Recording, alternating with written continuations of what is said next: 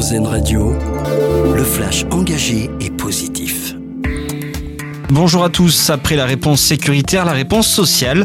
Après avoir présenté hier des mesures de sécurité pour prévenir de futures émeutes urbaines, la première ministre Elisabeth Borne s'est rendue ce matin à Chanteloup-les-Vignes pour apporter des réponses sur le fond, avec notamment des mesures sur l'éducation et le logement au sein des quartiers populaires.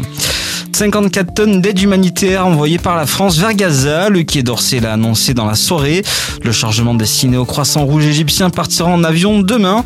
Le navire humanitaire français Le Tonnerre lui aussi est en route, parti hier depuis Toulon. Il achemine du matériel humanitaire, militaire et des médicaments. Il a aussi à bord un véritable hôpital avec deux blocs opératoires. Une enveloppe de 200 millions d'euros supplémentaires pour le déploiement de bornes de recharge pour véhicules électriques. Annonce du ministre des Transports Clément Bonne ce matin.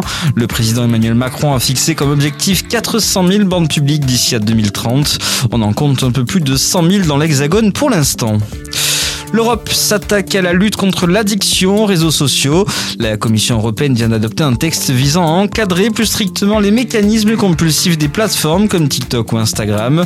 Les députés européens reprochent au texte déjà en vigueur de ne pas suffire à lutter contre ces addictions. Ils veulent créer une liste de bonnes pratiques pour les réseaux sociaux. Justement, les réseaux sociaux, on en parle. Sachez qu'aujourd'hui, c'est le Not Twitter Day.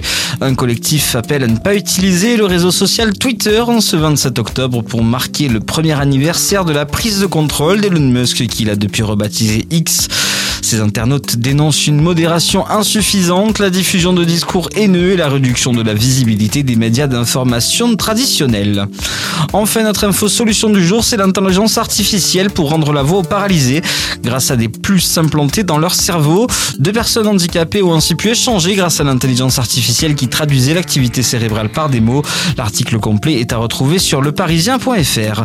C'est la fin de ce flash. Bonne journée à tous avec Arzen Radio d'écouter le flash engagé et positif d'Airzen Radio. L'autre actualité.